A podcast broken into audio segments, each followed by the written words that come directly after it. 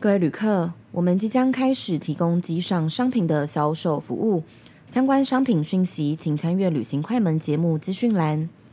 谢谢。一年一度搞怪盛事桃园万圣城即将于十月二十一日热闹开城。桃园市政府今年盛大举办二零二三桃园万圣城，为期十一天，历年最长的万圣节活动，要陪大小朋友一路玩到十月三十一日万圣节。二零二三桃园万圣城带来了五位搞怪可爱的原创角色：爱吃棺材板的阿财吸血鬼，迷恋龙冈米干的面面木乃伊，甜点系网红泡泡糖女巫，调皮捣蛋的 QQ 南瓜球，以及热爱龟山水果干的阿甘僵尸。五个超萌角色陪大家一起欢度万圣节。今年的桃园艺文广场化身为魔幻厨房，让大家体验最好吃的万圣节，还有许多丰富的活动。万圣变装演唱会、万圣变装大赛、电音派对、万圣彩街、舞台亲子活动及各式的主题市集，每天都充满不同的惊喜哦。十月二十一至十月三十一，平日下午五点到晚上十点，假日中午十二点到晚上十点，让我们大朋友带着小朋友一起到桃园艺文广场参加这场万圣节嘉年华会吧。相关活动资讯请见资讯栏。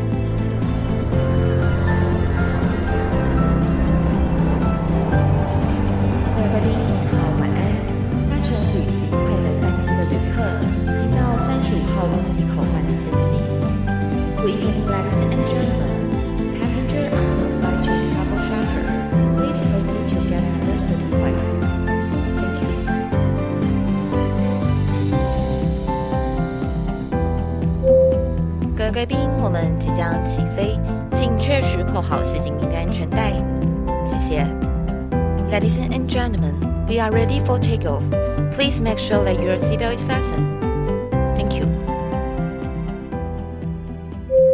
Hello，各位听众朋友，大家好，欢迎来到旅行快门，我是 Firas。今天这集节目呢，我们要带着大家来聊聊印度这一个主题。因为呢，我们之前有请 BB 啊，还有请新德里的蔡姓祖父来聊了很多关于印度那边的一些爱情故事啦、婚姻啦等等的很多很多主题，大家都非常非常的感兴趣。所以今天呢，我们要延续印度的这个文化的部分呢，我们邀请到了两位，我觉得可以说是台印两边的专家。一位是呢，非常熟悉印度的台湾人，那另外一位呢是非常熟悉台湾的印度人，所以呢，我们今天就透过两位来宾来跟我们分享呢，他们在这两个地方生活的过程当中有发生一些什么样的文化差异。欢迎我们今天两位来宾，BB 还有拼度。Hello，大家好，我是平度。Hello，大家好，我是 BB。BB 我们大家都很熟悉啦，就是呢，在印度那边生活了八年的台湾人，而拼读呢，他是在台湾生活了八年的印度人，快七年，快七年，也是非常非常资深的一个前辈哦。应该说，以在台湾的印度人来讲哈，所以我们今天想要邀请两位来聊聊呢，诶。拼度，你在台湾生活的时候发生的故事，以及呢，BB 你到了印度那边去发生看到的一些文化差异的部分啦。那我想要先问一下拼读，就是说呢，以一个外国留学生来台湾念书，其实一开始一定有很多需要去克服障碍的部分，非常多，非常多，非常多。我觉得今天这样一集可能会聊不完。好，那拼读，你可以跟我们分享一下，就是你来台湾生活一开始遇到的困境是什么啊？因为我的部分跟其他印度人的部分，就是会稍微的差异。就像是我是在印度之前就学过一些中文，所以我来台湾之后啊，大概是多多少少还是会遇到一些困难。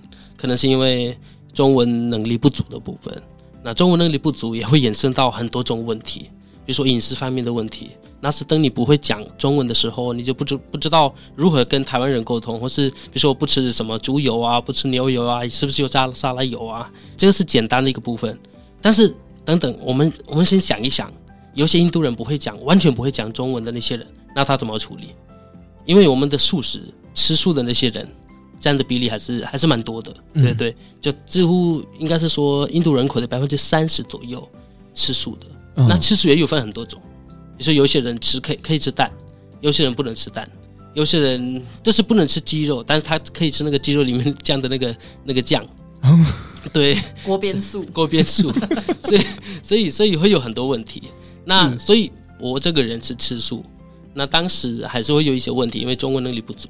那我要进去一些夜市里面吃饭啊等等，那他们很多都是用猪油，哦，对对。那有一些台湾朋友就跟我说过，你去你去去夜市里面吃的吃东西的时候，你大概还是稍微注意一下。是对，所以我之前只吃什么知道吗？吃那个用水煮的那个玉米啊。对啊，我我不知道吃什么，真的很很麻烦。所以现在语言能通之后，你例如说进去餐厅，你都会先问说这个东西有没有含什么，有没有什么东西，然后避开它。嗯、就是对对对，非常避开它。而且台湾人比较好的部分，是因为当你发现真的是完全没办法解决你素食方面的问题的时候，有些台湾人会特意帮你做，你就烫个青菜呀、啊，烫个面啊，然后直接帮你加一些一些油啊，什么酥油啊，什么打打，差不多这样子。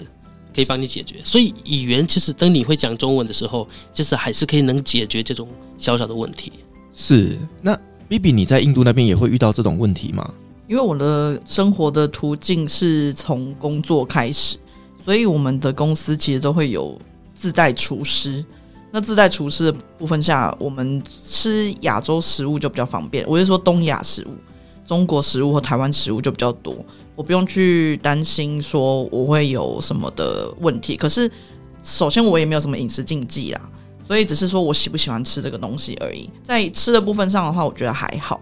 如果是在习惯上，就是你一定会有不习惯的地方，就像是即使我今天不是去印度，即使我去欧洲，比如说有些欧洲的地方吃冷食，然后跟我们吃热食的习惯不一样，那当然就会不高兴啊，就会觉得说我到底吃什么？那尤其我现在已经不会这么觉得，可是如果说今天是第一次去印度，要习惯在当地生活的人，他会觉得说啊，每一个咖喱看起来颜色都一样啊，我是要吃什么？那我这个东西今天吃跟昨天吃到有什么差别？然后有时候又油又辣，然后他们就会觉得很不习惯。刚开始闹肚子，我觉得都是很正常，可是并不代表他们卫生不好或干嘛，真的是因为习惯不一样，吃的东西不一样，所以你会遇到这样子的困难。是你讲到拉肚子这一件事情哦，其实我相信很多人讲到印度，第一个想到的就是那边的卫生条件可能不是很好，那可能吃东西都很容易拉肚子。我曾经有听过，就是在那边的水都不能喝，感觉就是喝了水就一定会拉肚子。那这个是真的吗？我就这么活过来了呀，我也没有想太多。我从，而且我的意思是说，我第一次去印度的时候是自助旅行，去了玩了一两个月，然后刚开始肯定都是吃喝瓶装水。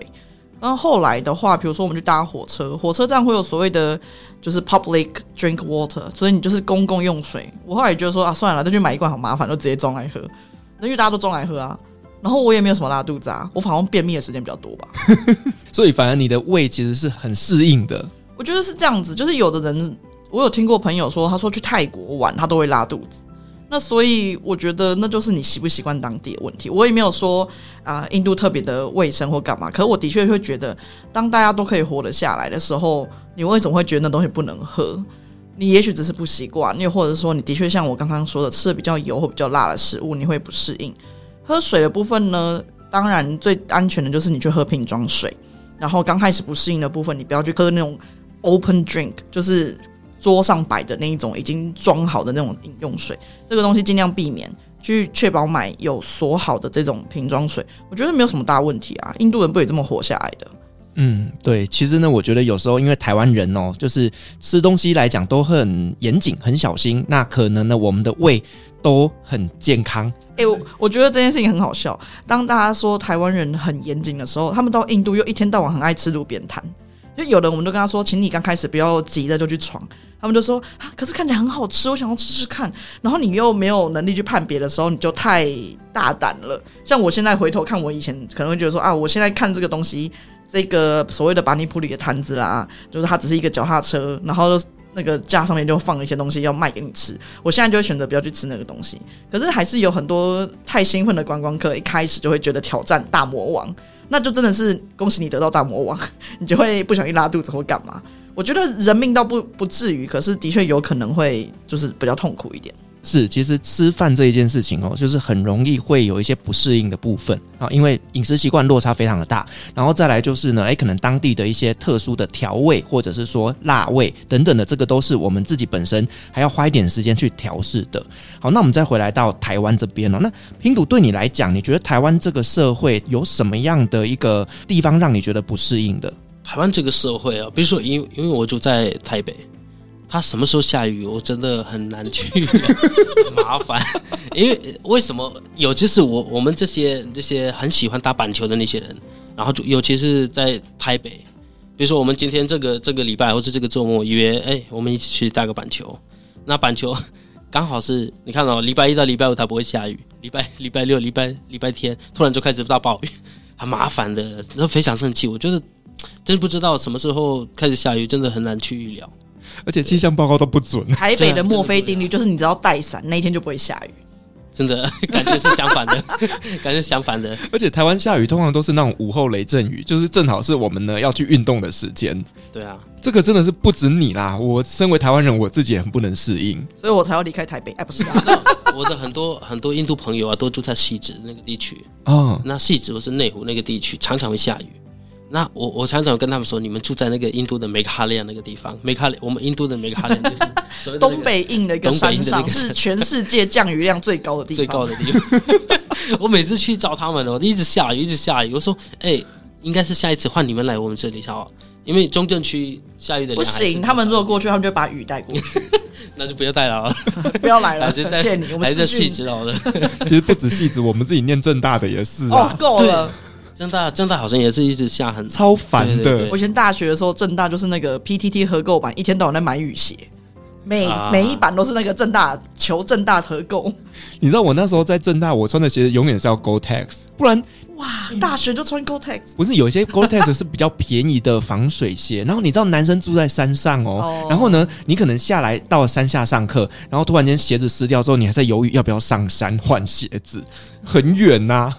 真的是必备耶。对，所以其实真的台湾就是一个很多雨的一个环境，对印度来讲可能真的不好适应。对，我觉得有点，再加上湿气很重哦，对，我们印度的那个天气啊，比如说，比如说很多人说印度很热，那我我真的要讲讲这件事情。印度很热是热，但是干热，知道吗？就就不会非常的不舒服。那台湾是很闷热。热到什么程度？就是很很，就是不知道什么是呼吸呀、啊。尤其是运动的时候，知道吗？我们上一次，我们几乎每年都会去嘉义打球。那嘉义嘉义很热，知道吗？嘉义大概现在这个三十三十四到三十五度左右，再加上湿气很重。那湿气很重的时候，我们我们大概一边喝水一边打球，一边喝水一边打球，非常非常非常麻烦。所以我们那个时候就感觉，印度有那么热吗？我们从来没有感觉到这种这么热的那个天气的感觉。所以我觉得，其实印度的热跟台湾的热其实还是不一样。我我觉得三十四度，大概三十五度，会让我们感觉到五十度的那种感觉。可是我去印度的时候也不习惯干热，刚开始的时候，因为你没有喝水，你就是没有流汗，然后你就会突然瞬间整个人的水分都被抽干了。对，然后那个呼吸进去的空气很像灼热的，就好像要烧我的肺一样。可是我回来以后也很讨厌台湾的热，就是了。我现在比较喜欢印度的热。我自己曾经在七月份的时候到印度去旅行，然后那时候我走在月光市集，哦，我好生气哦，怎么那么热？可是七月是雨季耶。没有，那个时候就真的是刚好没下雨的时候，然后很热很热很热，那个我看应该有将近四十度。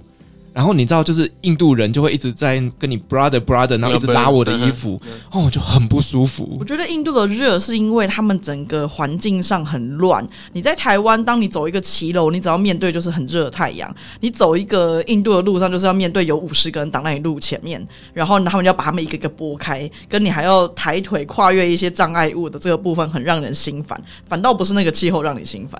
整个大环境让你心烦，对，就至少在印度哦，就是那种天气很热的时候，我是愿意出门的哦。但你知道，在台湾哦，这种天气我是完全不想出门。我上礼拜还跟印度他们认识新朋友，那个印度的太太就说啊，台湾太热了，我没有到晚上八点我不会出门的 啊。那现在就要带他去印度看看，看看他那个干热有没有把印度人逼死的。台湾天气 真的，哎，我这个真的连我自己是台湾人，我都觉得有点不舒服了，更何况是外国人。那这个是天气的部分啊，那你觉得除了天气以外，还有什么部分是你比较不适应的？除了天气之外，交通吧？哎，不会，交通好像还好交通还好啦。交通我觉得还是印度比较乱。那个那个不是乱，那个是没有没有秩序存在。对对对，没有牛牛，你会不习惯吗？也不会啦，也还好。牛牛很可爱，我现在没有看到牛牛好，除非有一些乡下人，我们我们乡下人呐、啊，我们都会养牛啊。那养牛之后，到大概是都习惯，每每天一大早起来啊，什么挤牛奶啊，什么晚上要这样，那就就习惯的那个感觉。嗯、但是，所以刚刚开始回到这边之后，我就会觉得还好啦，就出去外面买牛，我觉得什么物价那么怎么那么贵啊，等等。哦，这是真的，跟印度比起来，台湾物价真的是。所以刚开始我们就会算，哎、欸，今天买菜多少钱啊？那印度卢比东西多少钱？哦，一千块。那一千块我们吃两餐就没了。哇塞，在印度一千块应该可以吃一个礼拜，差不多台币吗？对啊，可以吃一个月都可以，好不好？真的很便宜，因为我们乡下的菜啊非常便宜，非常便宜。现在印度那个番茄比较贵了。嗯啊，你上次不是跟我讲你买了多少菜才一百五十卢比？对啊，就就上一次寒假我回去，然后就买了一些很多花椰菜跟茄子等等，大概一百一百二十块卢比。那一百二十块卢比真的真的蛮多的，就可以可以吃很久。对，嗯，好像过年来补补料一样。对对对，就年货大街补货这样子。他那个时候拍照给我看，你猜多少钱？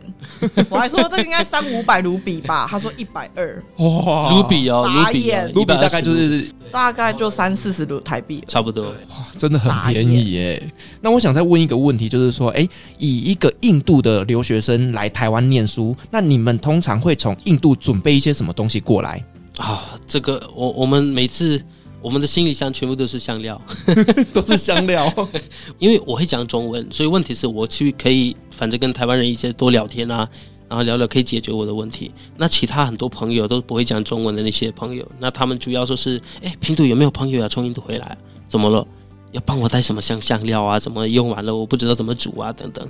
我我昨天才收到一个一个朋友的讯息，他说：“平度哥哥，那个我的香料已经已经快没了，不知道不知道你那边有没有一些香料啊？再加上我在台湾也可以买得到香料了，主要是对留学生来说还算是蛮贵的，嗯，所以我还是希望从印度带一些香料过来，然后就煮这样子。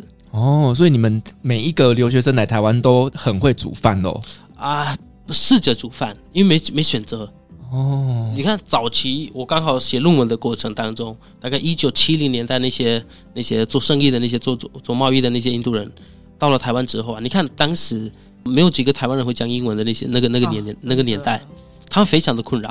第一个是他们也不会讲中文，那台湾人也很少会台湾很少台湾人会讲英文。嗯，那个时候他就自己带着一些香料，印度香料，然后就出去外面买买一些炒饭啊，什么等等一些。因为炒饭算是我们的那个我们的饮食有点有点比较接近。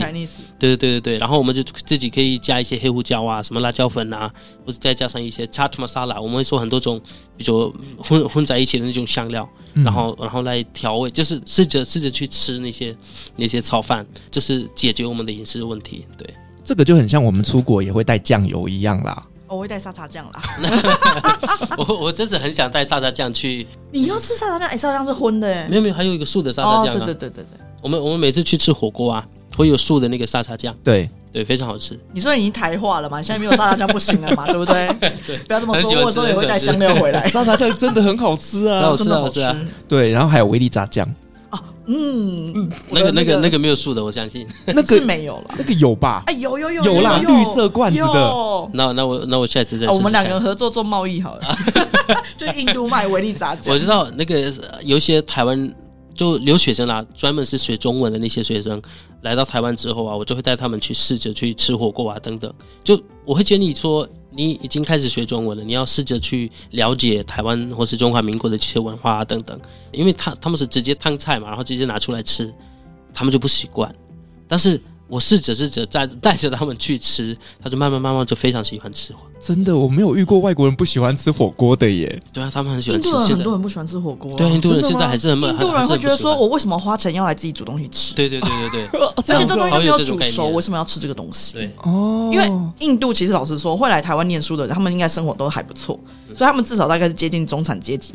中产阶级可以去消费那种餐厅，是服务生会到你的桌边把饭舀进你的盘子里的。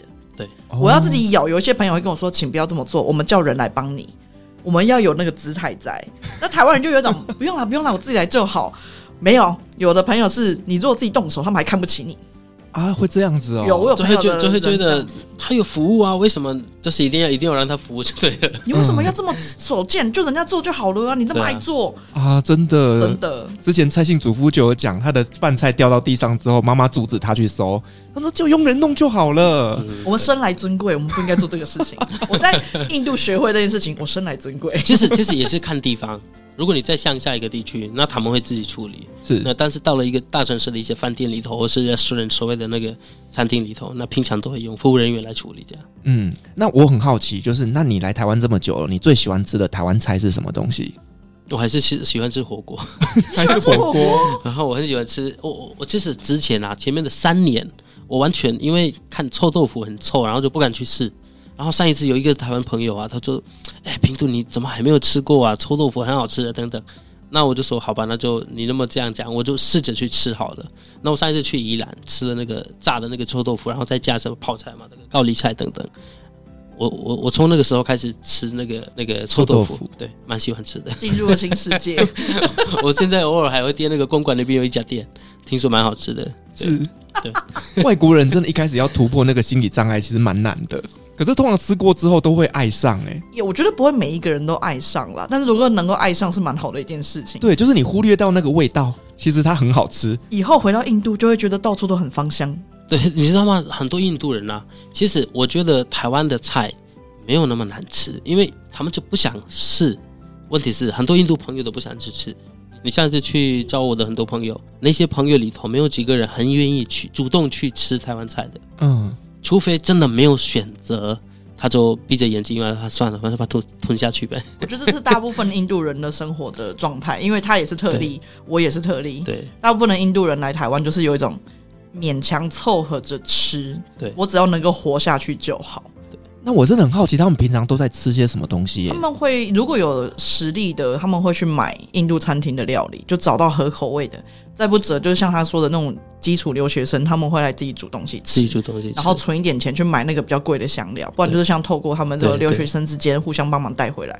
啊，那这样他们在台湾的饮食其实是蛮受局限的耶。对啊，就跟我们亚洲人在国外也要去亚超是一样的状状况嘛？啊，这倒是真的。对啊，是一样的状况啊。对，这个现象非常可怕，知道吗？当时啊，很多刚来台湾之后啊，他们完全不知道跟谁联络，或是没有朋友的时候，他也不知道怎么沟怎么去沟通嘛。比如说，我们的麦当劳里头，我们可以买到素的汉堡，嗯嗯嗯，台湾没有啊。嗯嗯，台湾肯德基、麦当劳。再加上一些一些其他的，比如说 hamburger 什么等等的一些，完全没有素食的，完全没有素食。嗯，那进去他们以为跟印度一样，他们去肯德基去买那个素的汉堡，完全没有啊，买不到，失望吧？非常失望。对啊，其实这样讲起来，他们能吃的东西好少哦。那么他们前面三个月的那个一到一到三个月的那个之间，因为完全跟台湾完全不熟悉，哭着回家，哭着回家。他们很想放弃，尤其是在台大念博士班的那些学生，对他们很想放弃。但是刚好就是透过三个三个月半年之后，他就慢慢去跟一些印度族群、印度族群的那些已经在台湾待满大概差不多五到五到六年或是十年的那些印度人，他会慢慢去透过他们认识到底能吃什么。哦，所以对于你们来讲，饮食要的适应要花很长的一段时间呢。对，然后再加上你会发现，你看最近台北或是整个台湾印度餐厅越来越多。对，嗯、那问题是对一个留学生来说，没办法天天去印度餐厅吃啊，非常贵。嗯，真的很贵，而且老实说，口味也不太一致。呃，不一定，因为每个人 先不说，先不说到不到地，每一个学生来自不同的地区，其实他们习惯的口味不一样。嗯，对，因为印度这么大，其实每个区域他们的口味也都不一样啊。对啊，对，南印跟北印我吃过，我就觉得哇，那个其实不太一样，不一样，不一样。嗯，我我昨天才跟一个朋友聊天，因为他娶了一个南印的印度女孩子，北印人，北印的人娶了南印的印度女孩子，他们在谈那个当时结婚的时候的一个情形。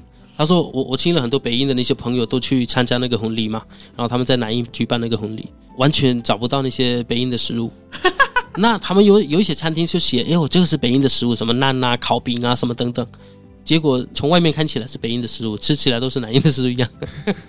南印口味的烤饼，南印口味的烤饼，南印口味的咖喱，笑死！对，全部都是酸酸辣，会有会有这种的一个情形出现。是，所以其实，在台湾的印度餐厅也不一定是符合他的口味的，不一定。反过来讲，我在印度其实比较遇到的亚洲餐厅就是日本跟韩国。那因为在台湾很习惯就是整个东亚的口味，所以我们都 OK。可是我个人没有特别喜欢吃中式的餐厅。唯一少数的几个在印度可以就是找到的，就是中式餐厅，我其实并不喜欢。包括我们的公司提供的那种中国厨师煮的口味也不一样啊，所以你可以理解南北印的差别。可是我们台湾跟中国的口味其实就差很多，即使在外国人眼里看起来就是 Chinese dish 啊，Why don't you like it？我就是不喜欢。对，因为其实像我自己在国外生活的时候也是这样子啊，就是你去当地吃他们的中国餐厅。说实话，你就觉得那个就是外国人的中国餐厅，那不是我们自己会喜欢吃的东西。可是外国人他们就很喜欢说：“走走走，我们去吃中国餐厅。”那以为我会很开心，但其实我一点都不开心。谢谢你，先不要。对啊，而且我就曾经在土耳其吃过那种中国餐厅，里面竟然有寿司。然后你知道寿司卷里面包什么吗？就是它那个寿司卷里面包的是胡萝卜，淀粉包淀粉。对，然后谢谢你。还有包小黄瓜，然后我就心想说。寿司不是这个样子的，加州卷啦。对，所以 Creative Fusion 对他们来讲，这个是中国料理；对我们来讲，这就不是中国料理啊。那是日本料理。可是大家都习惯把这个东亚的食物把它混在一起啊，这就是我在印度遇到的困扰。Asian Fusion，然后就有全亚洲的食物在里面，全东亚的。是，所以其实这个真的很不一样。其实，其实什么国家都是一样啊。你看，你说印度餐厅，它它必须要生存啊。如果完全卖那个全部全传统的那种印度料理，其实没有几个台湾人能够吃得下哦，是真的，因为你们的口味是比较重的，还是蛮重的，嗯，对，再加上有一些真的，除非是 BB，那就他是特例了，对，有些台湾人真是可能接受。那他他还是要做生意啊，他必须要随着那个台湾人的那个那个口味啊，要去改良调整啊，对对对对对对对，要去调整。那另外这个问题，其实呢，我自己真的非常非常好奇，就是呢，你来台湾念书的时候，有没有遇过人家给你异样的眼光？会啦，我刚开始我会觉得台湾人可能是早期看了《三个傻瓜》这部电影而认识印度。所以印度的人种啊，印度的人啊，印度整个印度的一个幻想，我觉得他们他们的脑海里面，我不知道是什么样的一个一个幻想。所以早期可能是前面前面几年啦、啊，有些有些台湾人可能是很会问很很多很多负面相关的一些内容。那我会觉得怎么会有这种这种负面的内容出现呢？为什么不会有？比如说，哎，印度男人是不是都是强暴 强暴者的那种？那就会有一种。很不知道怎么去回答这种问题，知道吗？我觉得这应该跟三个傻瓜没有关系吧？没有，三个傻瓜那是因为认识印度的一个观念，所以他们会问一些负面相关的，就是有点印度印度的负面一些消息啦。那是因为我觉得一些看到一些报纸，然后整个印度的男人或是整个印度人呢，会看成同样的类型。哦，就是看到很多这种哎女生被强暴啦，或者是说被骚扰啦等等这种，他们就会觉得说是不是整个印度都是这样子？对啊，再加上其实。我上一次有一个有一个印度朋友来师大找我，那我们平常很久没有见面的那些朋友啊，男女与男女之间，我们都会拥抱啊，去握个手啊，牵个手啊等等，那是一个朋友关系的一个一个定义啦。对于我们的定义里头是这样的定义。他说：“哎，你怎么你们在干嘛啊？两个男生手牵手，你们在干嘛？台湾很 open 啊，应该没问题吧？他就很惊讶，知道吗？他说：“哎，你们你们两个在干什么？”我说：“怎么了吗？”而且那个那个印度朋友他不会讲中文嘛。我我就会我就要跟他说明，你看那个台湾人是这个意思，所以我们要跟他说明，其实不是那个意思。我帮你们讲话，印度人如果在监狱里面看到那个年轻男女那边就是两个那边搜来搜去，然后在那边拥吻，他们也会侧目，就说：“哎呦，台湾年轻人怎么这样？”对，一样的，大家都是看不习惯而已。对，就是没有那么开放啦，是这个意思。最近很多新闻啊，印度的新闻，最近在这个印度的新德里的那个监狱里面啊，很多男女生都开放的亲吻，就闻来闻去啊，这样子。哦，对对，新德里捷运里面越来越多人在那个捷运里面，就是比如说拍 TikTok，然后呢，或者说男女拥吻。其实以新德里的开放程度，慢慢的是可以接受这件事情。但毕竟捷运这个东西太多不同阶级的人，不同。人群他们混在一起，每一个人看的角度眼光不一样。我之前这件事情也跟我朋友讨论过，我说不过就是拥吻而已啊，这有什么了不起？他们说 你可以接受吗？你可以接受捷运上有人这样吗？那接下来他们两个就要上演活春宫喽。我就说 那不是很好吗？我就可以录下来啊。台湾偶尔也会出现这东西，大家就变成笑话。除非你到了真的有点点公然猥亵，否则我觉得这不是个问题。但以印度人心里就会觉得说。你再不提前阻止，他们接下来就会越变越大了哟。我心里想说，是有可能吗？你们就是连路上跟人家手牵手都有可能会被人家追着打的那一种，你们是不可能到发生那个程度的。所以他们会用更大的有色眼光去看这个东西。可是就是一个不习惯。台湾人其实现在在那个同志婚姻 OK 了以后。其实男生女生手牵手在路上拥吻，大家都已经习惯。当然，我觉得重点应该是或两个棕色的男人在路上手牵手这件事情吧。对，我也不会去，不是去怪那些台湾朋友啦，应该是他们对印度可能是不熟悉，或者他们没有去过印度，没看过这种这种情形的发生啦。对，所以我平常我会试着去跟他说明这些这些。我觉得看到都无所谓，因为我有朋友是他们早期去印度出差工作的时候，是直接被他的厂商就直接十指交扣。我很长啊啊，就你啊，对啊，你天才，我忘了。就是你知道他们的手牵手并不是那种握起来而已，是十指紧扣。对对，十指紧扣。对。然后一开始我也会觉得很奇怪，因为就是你知道男生天赐良缘，天男生牵起来就那种很很怪的感觉。那可是。后来我也真的就习惯了，因为就这个对他们讲接受印度对我的洗礼了。印度还好，你知道土耳其会亲脸颊，对，印度学一下好不好？那你知道我们哦，很刺很刺，哎，离我远一点。然后他们是亲越多下表示关系越好，然后我就常常被那些阿拉伯人的脸，你知道，呃、好痒。那你关系也不错，他看你的脸就跟 baby face 一样，真可爱。对，所以这个真的就是到了当地之后要去习惯啊。所以对于印度人来讲，手牵手对于他们来讲就是一个很正常的事情啊。对，那除了这个以外，还有没有其他让你觉得说，哎，有点冒犯的那种感觉？我会觉得，我前面几年前啊，我发现我最近其实也会有啦。我们进去监狱里头啊，那我我比如说有空空位，对不对？那我还是会坐下去。那隔壁的不管是姐姐阿姨都会离开，我也不知道离开什么。我我以为是他要他的站监狱站到了，他要出去了，哦、结果不是哦，他要去换个位置坐。他觉得你很臭吗？我不知道我会有那么臭吗？可能长太帅了吧。我真的真的不知道为什么会出现这种情况。还是你身上有喷香水？没有，很少啊。因为我曾经遇过，就是我有时候真的香水不小心洒的太用力，我坐上去之后，旁边的人就走开。而且不止我一个人而已啊。拼图上是说，可能有可能是因为疫情之后，大家还是对印度有一点点奇怪的幻想。对，也许有。到现在都还有人问我说：“哦，我准备要去印度旅游了。”你觉得他们那边的疫情怎么样？我说不怎么样啊，比台湾还早一年就消失了啊。嗯，但是因为印度在疫情最严重的那个时候，不断的被台湾新闻媒体给放送，所以大家都觉得那边很恐怖吧？也许吧，也许因为新闻的关系啦。对，嗯。可是大家怎么会不会觉得说美国人很可怕？对不对？对啊，他们怎么不会觉得？其实你要讲比例来说，美国人死的比印度人的还多。多啊，对啦。因为我那三年都住在印度，所以我就会常常也有新闻媒体会想要接触到住在印度的台湾人，告诉我们一下现场是否死尸遍野。我跟他说，其实我这边还蛮宁静的耶，他们就不想听。他们想要的就是我要看你们站起来，我要看你们尸体遍野的部分。真的没有，有一些地方有，但是那不就是一个重灾区？就是如同你像土耳其震灾一样，你越接近中心，那肯定会有那样子的状况发生。你越靠近医院，你就越有可能遇到那么多的尸体陈列在那边，那是一个悲剧啦。但是我觉得其实没有那么夸张。印度整体来说，我并没有觉得他们真的做得不好。对，我觉得还好。对，因为我觉得其实台湾的媒体对于印度那边的新闻，还是带着一点点的有色眼镜在看的。就是通常都只报人家不好的地方，反而好的部分都不会去公开表扬。其实有一些是好的有写，但他们不想看。当你把它写在一些震惊新闻当中，印度这两个字好像可以抽换成匈牙利啦、丹麦啦、奥地利啦，就是他们一个是一个我不熟的国家以上就结束了一个地方，所以他们并没有那么认真的在看。当有些人会说啊，印度新闻都没有人在报，我觉得是你没有在看。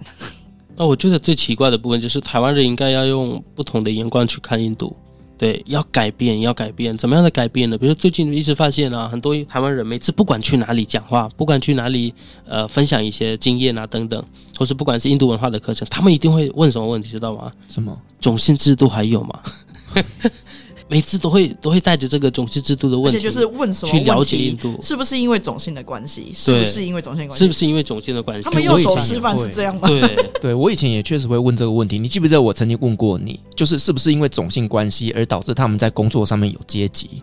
就是我自己曾经也会有这样子的疑问在，所以我觉得这个真的是普遍台湾人会有的一个问题啦。而且最近台湾跟印度之间发生一些关系的一些，那是不是因为管理的不太好？因为种姓制度的问题出现这个什么，衍生出很多问题啊，等等等等。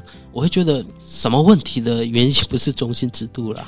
我觉得可以补充一个，就是我说上一次我有跟 Firas 聊到，就是在一个台湾跟印度之间的一个论坛当中，我有感受到台商对于这个东西的敏感度很低，因为他们是直接对的一个印度的律师去询问说，如果我们台商要在工厂当中去提拔一个种姓低的人当呃主管的话，会不会造成什么问题？然后并且问他说，有什么方式可以提前知道这个人的种姓多高多低？对方已经拒绝回答他了，可是他们还是坚持要问，并且还问说，是不是有一张卡可以显示出他们的种姓？是不是一个种姓卡啊？我要怎么样才可以知道这个种姓卡？我当时听到的时候，我很错愕，因为照理来说，他应该算是一个高层，而且他们是一个应该跟印度往来蛮密切的一个组织。那问出这个问题的时候，其实对方律师是不愿意回答的。他已经说这个是一个比较特别、特殊、敏感的事情，他不想要在这个地方讲。那后续他们的年轻律师有追加这个问，就是解答这个东西，但是比较一个怂一样的方式去解决这个部分。那我当时就很想要，就是举手。压过这个问题，因为我觉得再下去就是你要逼着他们讲一些可能是唯心论的部分。其实种姓可以很 sensitive 到我其实不同意，或者说我其实就是一个歧视的人，但你要他怎么回答你呢？他要怎么告诉你说哦，我不歧视这些人吗？那就有一点点讲难听一点，我们今天在生活中啊，你你会不会再继续叫人家外劳啊？不会啊，不会啊，我都对我们家外劳很好啊。会啊，他打的话他会讲实话吗？他会讲实话吗？你不会讲实话啊！所以这个东西，如同为什么台湾人对于美国的那种 sensitivity，你去美国，你知道你不可以叫美国黑人叫 nigger，那你为什么不知道说你不能对印度人问说你的种姓是什么呢？对啊，你始终都不应该知道。当他们的宪法都取消了，你就不能说啊，我可以知道他种姓吗？啊，你种姓是什么？你就不应该开口问呐、啊。甚至甚至我们在印度，我们从小就会被教育，我们不可以问别人种姓。因为这个是这个，我们我们知道这个是一个非常不应该出现的一个系统了。是对，他不可能因为看人家哪一个种姓或是比较低的，还是比较高的，而去而去歧视对方，这这是不好的。我们从小就会被教育，所以我每次跟他们分享一些印度文化的课的时候，我真的会强调这一个点。而且我们很多一些圣人说过的一些 话，我总会跟他们讲解。所以我希望不要什么问题都要用种姓制度的这个基础上面去判断这个印度的一个过程。是，就是我觉得种姓制度其实它是印度的整个历史过程当中一个蛮沉重的主题。那既然他们现在政府已经宣布就是停止种姓制度这件事情，而且是宪法上面很明确就已经写了这个宪法，对，它不是说完全完全去去掉这个过程啦。他是说不要因为种姓而去歧视彼此，但是他还是会试着不同的政策去帮助那些比较低阶级的，就是让他们尽量多给他们一些机会啊等等，让他们上来。这是印度政府一直在做的一些过程，就是一直一直在一直在努力在处理这些这些问题的一个解决方案。对，而且好玩的是，其实是因为在这个过程当中，如同台湾人理解的，就是说低收入户或是原住民。这些子女有可能会在求学过程中加分，或是说在一些公家机关中会增加一些名额，去让他们进入这个工作。在印度也会有开放一些低种姓的名额，让他们提前，maybe 是加分，maybe 是得到这个工作。因此，有一些高种姓觉得自己好可怜，因此还申请说我要把我的种姓变成是低种姓，我要增加老子的就业率。你没有听过吗？很多人都不知道这件事情。什么？今天高低种姓真的都不是所谓解决问题，或者说去归咎问题的一个归因，而是说。因为他们有这样的历史背景，今天这个高低种姓给他们带来一个新的生活的变化，就是如果低种姓有利，那我也要变低种姓啊！谁要当高种姓？对啊。如果今天当高种姓很穷，那我就要去当很有钱的低种姓。而且今天这年头，其实最拳头最大的就是有钱的人，低种姓可以很有钱，有钱的人讲话也很大声。对啊。真正有影响的是在婚姻，你婚姻尽量会在门当户对的情况下去进行。这个时候才有可能讨论到种姓。除此之外的大多数的九十九，我觉得都应该跟种姓没有太大的关系。或是再加上一些传统的那个一些乡下了，我不是说完全去掉这个这个中心制度的关那个那个系统，那还是有。但是你会看到哪一些地区比较严重？那是因为比较向下，就是还是具有那些传统思想的那些人，尤其是那些那个我们说长辈们，他们还是会注重一些传统思想。但是现在年轻人会注重吗？就不一定了，是真的不一定。是，就是呢，这个东西是需要一点点时间，让它呢从这个历史长河中消失。那我相信这个不是这么容易的。就像我们其实台湾人呢，也是会有一些些的种姓歧视，那我觉得这个都是需要呢，诶，慢慢的时间流逝之后，新一代的人开始就不会有这样子的一个偏见啦。对对，那我想问一下，就是呢，你觉得台湾人跟印度人在人格特质上有什么样的不一样呢？我觉得这题应该有很多的答案吧。哪一种人格特质啊？就是我自己看到的印度人，就是很乐天，然后呢，就是他做什么事情都非常的积极。嗯哼。这是真的吗？全新印度嘛，我怎么没有去过那种？不一定也 不一定也不一定哎。这个因为印度真的很大，你要你要什么样的定义去说明这个人？中国人一样，啊、中国有十几亿人，你也不会去定义中国人啊。是啊，你会定义中国政党而已啊。但我会定义中国人有一个狼性，就是这个是我们台湾比较没有的东西，那是后面才去发生的，而且不一定什么中国人都有啊。我会说。那是媒体上的狼性吧？我觉得是媒体呈现出来的一个内容。看什么样的狼性，嗯、什么样的一个特质。比如说，你说很多很多中国人做 vivo 手机行业的那些人呐、啊，他们。在印度，就是他们常常会强调中国人内部之间会强调那个狼性这个部分，嗯、我才我才听到这个词，所以我觉得也是要看什么行业，他们是用什么样的去性格去面对这些，或是解决这种问题。嗯，嗯，嗯，对。那至于你说印度人的人性，我会觉得印度人应该是说，大多数的印度人肯定会超过三种语言的那个能力了。对，因为印度方言很多。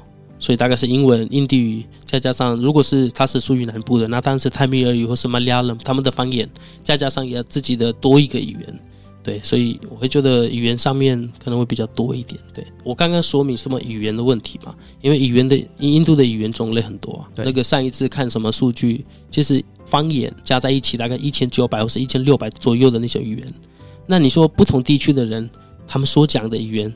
其实他们的方言是不同的。那再加上他们上来受过教育之后，他们还可以学英文啊，什么一些印地语啊，或者泰米尔文，或是 Telugu，会有很多种语言。所以我相信每个印度人肯定会超过三种语言。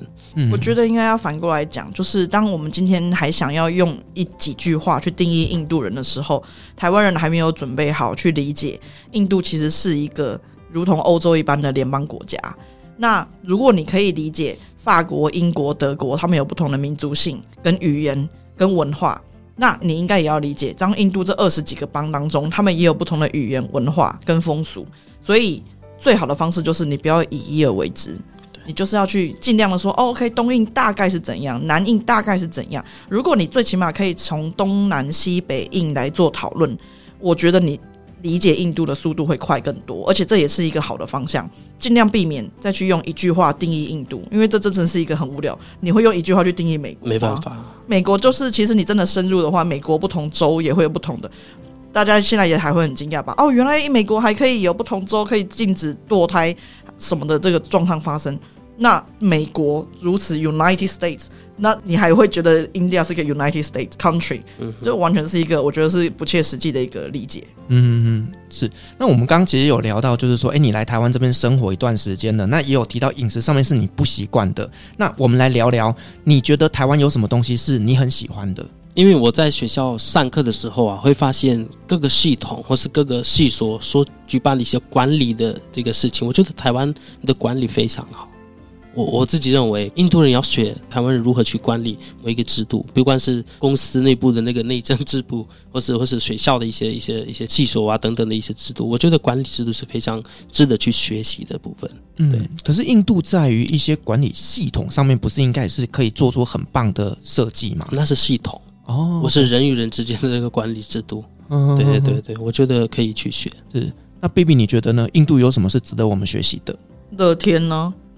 放宽心啊，不要那边以秒计费啊，以小时计费，以以天计费吧。我觉得这东西是一个好像我有点点斯德哥尔摩症候群，对吧？以一个台湾人来说，刚开始最恨的都是你在浪费我的时间。现在反过来会觉得说，为什么时间不能浪费呢？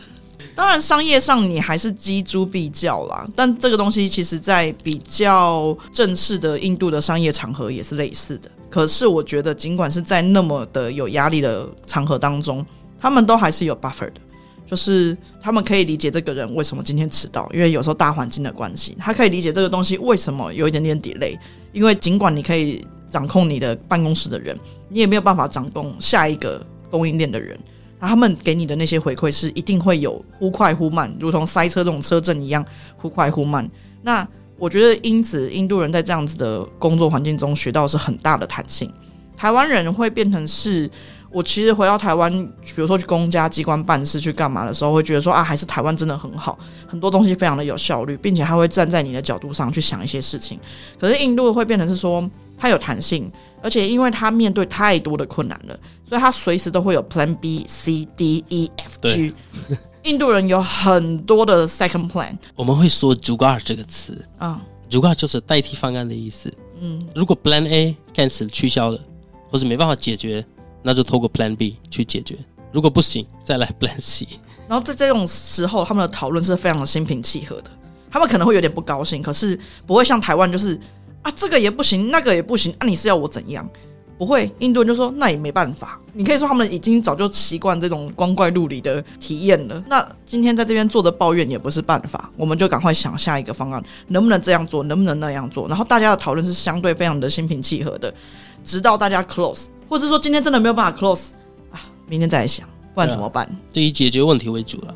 嗯，就是它的弹性是比较大的。对，不像台湾，就是感觉做事情是一板一眼，然后呢，你你没有办法提供这些东西，我这件事情就做不下去。所以我常常觉得说，你台湾人要去跟印度人合作，你要比气长，看谁活得久，看谁可以笑到最后，还没有笑出来，代表事情还没有结束。对，啊彼此去理解啦。是，有些有些事情不是你你想要那样。那种那样，其实印度真的很多没办法预测或是没办法预料的那种事情会发生。嗯，对，所以你心里要先准备。对，因为其实，在前几天在我的社群里面就有聊到，就是呢，印度人的时间观念跟我们台湾人是很不一样的。就是例如说，on the way 表示说他可能刚出门，然后说 one minute 表示他可能呢 还要在一个小时之内，就是他的那个时间观念跟我们是不太一样的。对，之前我我在印度就是学会中文之后就开始做翻译嘛。那做翻译的时候，我的大陆朋友都会说：“哦，印度人的五分钟就是半个小时。”那如果他说半个小时，就等于一个半小时。这是真的，就是他们的时间观念跟我们不一样，而且再来就是他们的距离跟我们也不一样。就是我曾经在印度那边，我都会觉得说，他们的排队距离真的是前胸贴后背。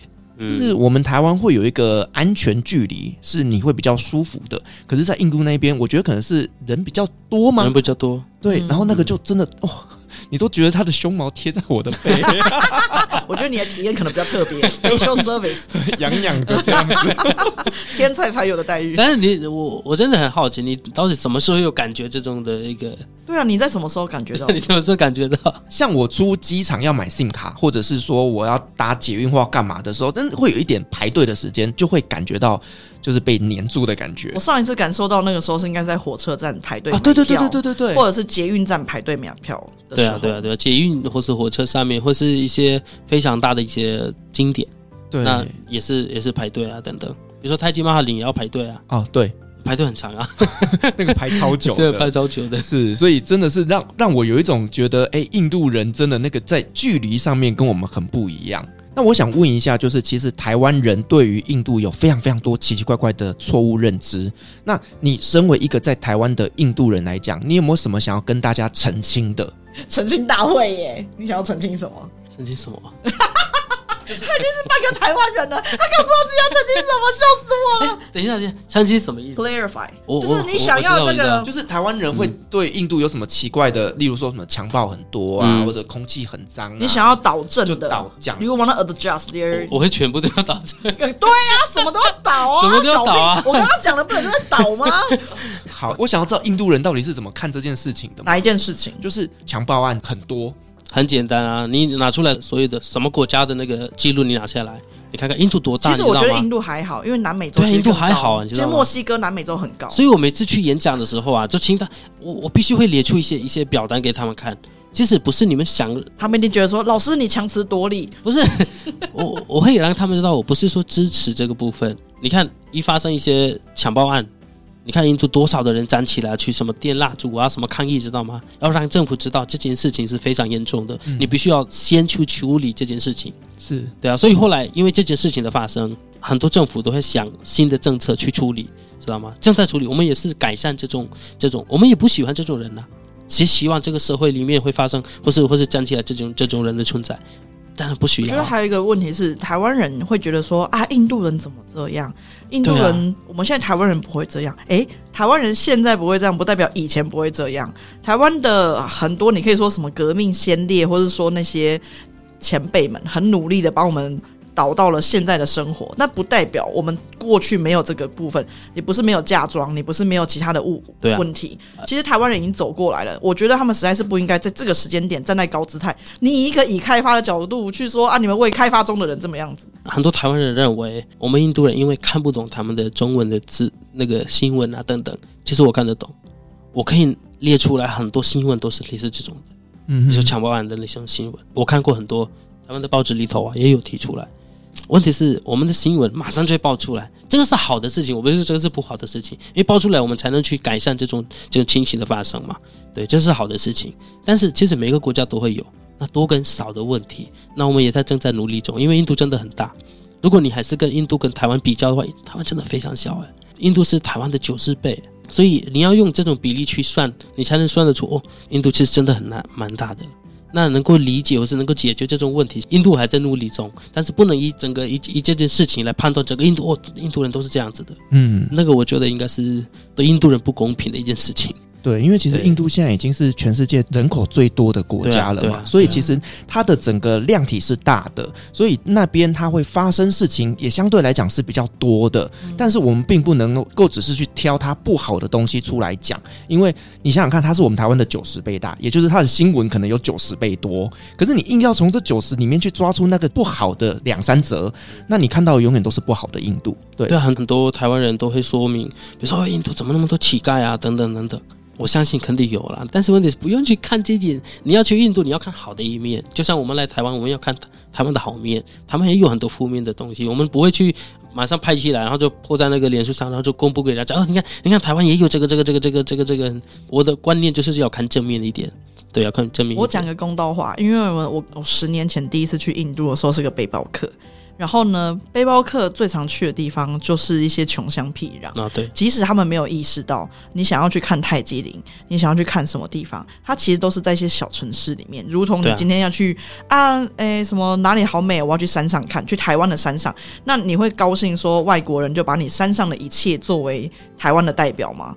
你如果说，哎，因为他们身上哪里什么不好，垃圾乱丢，所以台湾是一个脏乱的国家，台湾人八成不会同意，会觉得说，你怎么不看看台北、高雄、台中啊？我们其他地方这么漂亮，你为什么非要去看我丑的地方？我现在可以理解印度人的心情，就是说，你现在其实都是在专挑我们不好的地方看，但是台湾人一到印度，或者说被挑出来关注的这些点。都是跟台湾很不一样的地方，所以你去关注、去透过这个部分认识它，我觉得没有太大的问题。可是你如果说印度就只有这些不堪的部分的话，我也觉得你也想太少了。因为我们是新闻系毕业，我是新闻系毕业的，我们以前所认知的就是你的媒体试读的部分。如果一个人每天都看电视，他对世界的认知就是一直在打仗，一直有天灾，一直有动乱。可是这东西是基于新闻的一个重要性，就是说它必须要值得被报道，它才会出现在你的眼前。可是如果你一直看电视，而不是走出去户外，你就会觉得这世界太可怕了。那相对来说，你看少一点，或者说你看的多样性一点的，你就会觉得说这个世界上不是只有那些不好的东西。所以当你开始有这些东西的时候，我其实倒是觉得想问问自己，大家就问自己就好，你有没有读过一些印度比较正面的新闻？你有没有读过一些啊，在住在当地的人说的话？而不是那种，哎，我早就知道印度不是那样，我五年前就预言了啦。哎呀，我当时去哪里哪里，我就是觉得这样子啦。啊，你们都相信我了，十年后还是一样啦。嗯，那个人的话，你觉得你今天听好玩就好，可是如果你要把这个东西当做你的教科书，我觉得非常的可惜，太可惜了啦，真的太可惜了。很多人真的对印度非常的，就是忽略了非常宝贵的那个那个部分。是因为其实现在有很多的这种啊旅游自媒体啊，他们在拍摄一些影像素材的时候。他们真的会去挑一些大家比较不会去的地方，可是这个东西并不是他们的全貌。嗯，例如说，你今天去埃及，然后你去拍死人城，然后你去拍他们的垃圾城，那当然以一个就是。节目来讲，它这个东西就是很特别。那确实，你开箱带我们去看到一个不一样的东西，可是并不代表埃及就都是垃圾，就是啊，并不代表埃及的人穷到都去住在坟墓里面。对啊，我我常会反过来讲说，好，那你今天有外国朋友来台湾，你会带他去台北焚化炉吗？你不会嘛？对，如果长得很漂亮，我可以考虑。就那只长颈鹿嘛，比较特别一点，就是没有必要啊。就是这个每一个城市都一定有它的正面的跟它负面的东西啦。那呢，就是我们要去看的是全面性的东西，或者尽量往好的地方看。你如果整天看这些负面的东西，你会得忧郁症啊。对啊，就每天都看负面的东西，真的你就很不开心，很不开心。好了，我们刚刚聊的这个主题其实是真的，我觉得有一点点过于沉重。那我们还是再回。来，你来台湾念书的这个过程好了，就是你为什么会当时想要来台湾念书？因为就像你讲的，印度人来台湾念书要克服这么多这么多的障碍。好，这个过程有点复杂，就是不是我很想来台湾，或是我知道台湾是一个非常好的地方，可以去念书啊、读书啊等等东西。其实我讲一下我的我的背景，我是属于一个 Bihar Bihar 省的一个一个比较乡下的一个人。然后我当时大概念完高中，我们会说 eleven 跟 twelve。就是十一年级跟十二年级，那我们十二年级念完之后啊，我们平常的习惯是，就像跟三个小怪一样的那个感觉。念完十二年级之后，我们要去补习，那补习什么呢？补习 IIT 这个机构，就是那个入学的考试。那当时因为你要补习这个入学考试，需要需要一大笔钱。当时我我家人就没办法支持这个这个部分，那我就说好吧，那我就我就考那个政府单位的一些考试，我就准备一些政府的一些一些单位的一些考试。结果我爸爸的一个朋友的一个弟弟，在新德里学语言，就学一些什么西班牙文跟中文两个人。然后那个时候学中文的人没有很多，所以可能是这个方面可能感觉到比较吃香一点。所以我爸爸的朋友就跟他说：“哎，你为什么不让你的你的儿子去念个中文呢？”那个时候补习班的费用非常便宜，我就说那个时候一个学期大概是六千五百卢比，大概三千台币左右，一个学期六个月，所以。爸爸他突然 有一天跟我说：“那明你明天你明天就要去新德里。”我说：“我也不知道去干嘛，反正就是说去学中文。我”我之前早完全完全不知道什么是中文，为什么需要学中文，学中文之后要干嘛，完全不知道。但是就是因为没有钱，反正爸爸说什么我就我就听话了。然后他带我去新德里了。到了新德里之后，发现其实新德里的一某一个地区很多台湾人呃住在一栋大楼，然后免费教大家中文。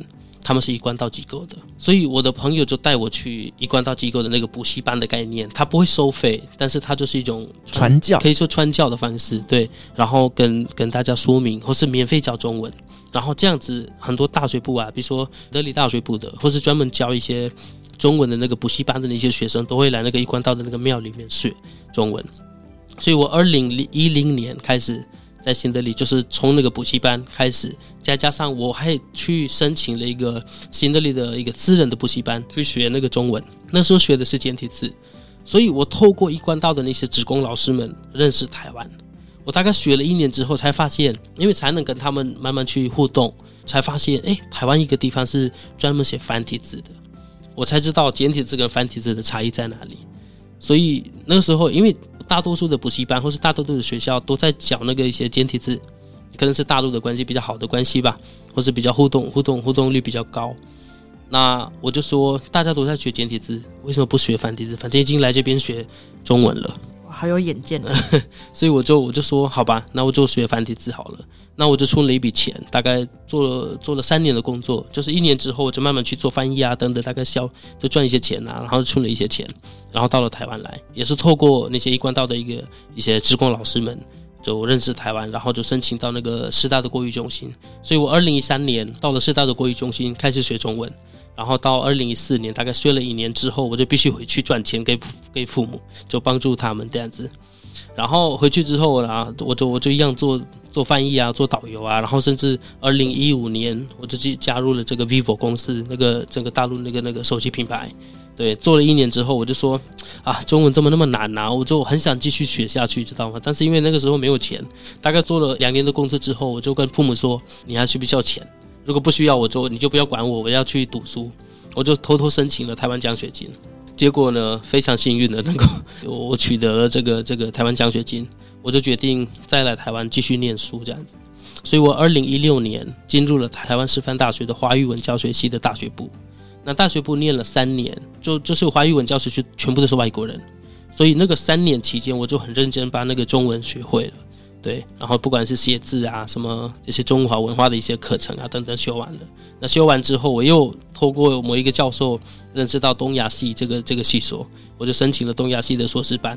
那我为什么会能够能够继续念硕士班？是因为刚好那个过程当中发现，台湾奖学金有一个规定是说，如果你提早一年毕业，台湾大学是四年嘛？对。他说，如果你提早一年毕业的话，他多给你一年的奖学金，就变成两年的奖学金，所以两年我就可以念硕士啊。所以我就申请了硕士班。那硕士班我三年才念完，对，因为教育背景不一样，所以我不需要花多一点的时间去 去学会一些新的东西。嗯，我就我就六年，所以三年大学，三年硕士。然后我就说好吧，那试试看博士能不能继续念完。反正硕士已经念完了，我就说再进一步的去学习。我就申请了台湾师范大学的，因为我不能申请台湾奖学金，扩展已经已经结束了，用完了，用完了，所以我就申请了台湾师范大学的奖学金。然后很幸运的也获得了台湾师范大学的奖学金，我就申请了博士班。然后所以现在我在念台湾师范大学的东亚学系的博士班，第一年级念完了，然后要进入第二年级的这样子。这是我好伟大哦！你知道 没？我我看到一个印度人，他在学习华文的这个文化背景，竟然比我们还要认真。对不起，老师，我对不起。没有没有，真的，我觉得好感动哦。没有没有没有没有，这就真的花很多时间去学，而且我觉得中文真的太难了，你要花很多时间去分析那个字怎么意思啊，什么真的一大堆。这我会觉得你你要练习之后啊，你练习不管多久，我会忘记。就中文字就是这么奥妙。所以你现在可以手写繁体字吗？可以写，但是很久没有写了。没关系，我不要考我，不 要考我 打字。我们都是打字，对不起。我前阵子不是出了一本书吗？然后呢，就是我要写给每一个粉丝一段话。然后你知道吗？我都还准备了多少字？这个字要怎么写？我大学部的时候啊，我们都会都会笔试嘛，所以那个时候会写字。因为每次都是要靠笔试啊等等。但是后来就是进入硕士班之后，你要写一篇论文啊，你要你要打字。我所以后来就开始不写字。那你打波波吗？没有没有没有波波波波波波大学部的时候，老师有教我，我就说我懒得去写。没关系，我们原谅你。然后呢，然后呢，我直接给老师扣二十分。扣二十分还会过？哦，还拿到全。因为你剩下这八十不给他扣啊，很厉害，真的。其实其实回过头，我我很想学波波波波，我学过，但是我没有很认真。但是我我可能会学，因为波波波真的很难呢。说实话，对。当然，我们小时候学习都很简单。我认识很多外国朋友，他们在学，他们都说啵啵啵啵那个要记那个形状，好难哦、真的难。刚开始会很难，对的，对。如果学会啵啵啵，你就是台湾人的形状了。对了，要学，要学了，要学。另外，拼读其实你现在不只是在念博士班嘛，你还有在教书，对不对？对，你是在教 Hindi。对，我是教 Hindi。对，在台湾教 Hindi 应该快六年了。哇，那那在台湾你怎么教这些人 Hindi 啊？因为他又不懂，你是用英文教吗？没有没有没有，我是用华文去教他们。你你用中文教 Hindi？对对对，我也是他之前的学生，老师真的好可怕哦，好严格是不是？印度之前最可怕就是很严格。其实我觉得还好的，我没有严格。我跟大家分享，今天应该是很多学生如果听到这句话，我觉得我刚开始哦，第一个班刚好是九个人，满满的班。然后呢，我我认为。他们就像跟我们一样，就大学生的那个感觉，所以我每天教一个新的新的单元之后啊，我就我就会认为一个礼拜六天七天的时间应该要会了，应该会了吧？超严格的。然后呢，我就说第二个礼拜我就又教他们新的东西，第三个礼拜又教他们新的单词。菲老师想说，还好我不是找他当老师，压力好大哦。真的，我我最后一天发现剩下两个人。好可怕！我现在回头了，回头想一想，你也觉得自己很可怕。对，为什么变成这样？后来发现，其实上我的课的大多数的人都是上班族。哦，对啦，他可能只有下班时间来上课，他平常没有太多时间去复习呀。后来发现，怎么可以这样？后来开始慢慢去调整我的速度，再加上我的单元的这个，我后来去，我我改了很多版本。后来我就觉得教他们慢慢去教他们会比较好一些，因为他们都是上班族。那上班族对他们来说，这个语言也是新的。就像我刚开始学中文的时候啊，大概练习一整个晚上，练习写字，然后隔天早上睡觉起来，我就忘记忘记到底练什么，嗯、我会有会有那种感觉。所以我觉得，我就用这种这种的角度去考虑这个问题，然后就希望，哎，不要不要给他们那么大的压力。我后来发现，为什么只剩两个人？我之前就是因为是上拼读的课，然后班上的人就很容易说：“老师，你刚刚讲那些我们都听不懂，真的好难听，你怎么这么难？”然后拼读会说：“你放心，我都可以把中文学会了，你们一定也可以把 Hindi 学会的。然后全部人就是哑口无言，想说的确是没有办法反驳他啊。我就我就会跟他们说啦，因为作为印度人，对于我们来说，学中文是非常难的一件事情。是难在哪里，知道吗？难在声调的部分。哦，对对对，我我在上那个大学部的华语文教学系的时候啊，老师所有的分数扣掉，会扣扣扣什么，知道吗？我的声调非常乱。我现在也是啊，有时候有一些音啊，飞掉，对，会飞掉。因为对一个印度人来说，这个这个声调是非常难掌握的。那如果没有声调的话，可也许可以比较简单一些。中文就是文法简单，对对对，随便随便。中文也没什么文法，主食寿司随便。其实其实有哎，我要吃饭，饭要吃我，饭要吃我。真的。对了，相较之下，真的对于印度来讲，真的不容易。好，那比比像你现在就是在印度那边工作嘛，然后也有学习 Hindi。那对你来讲，学习 Hindi 最困难的点在哪里？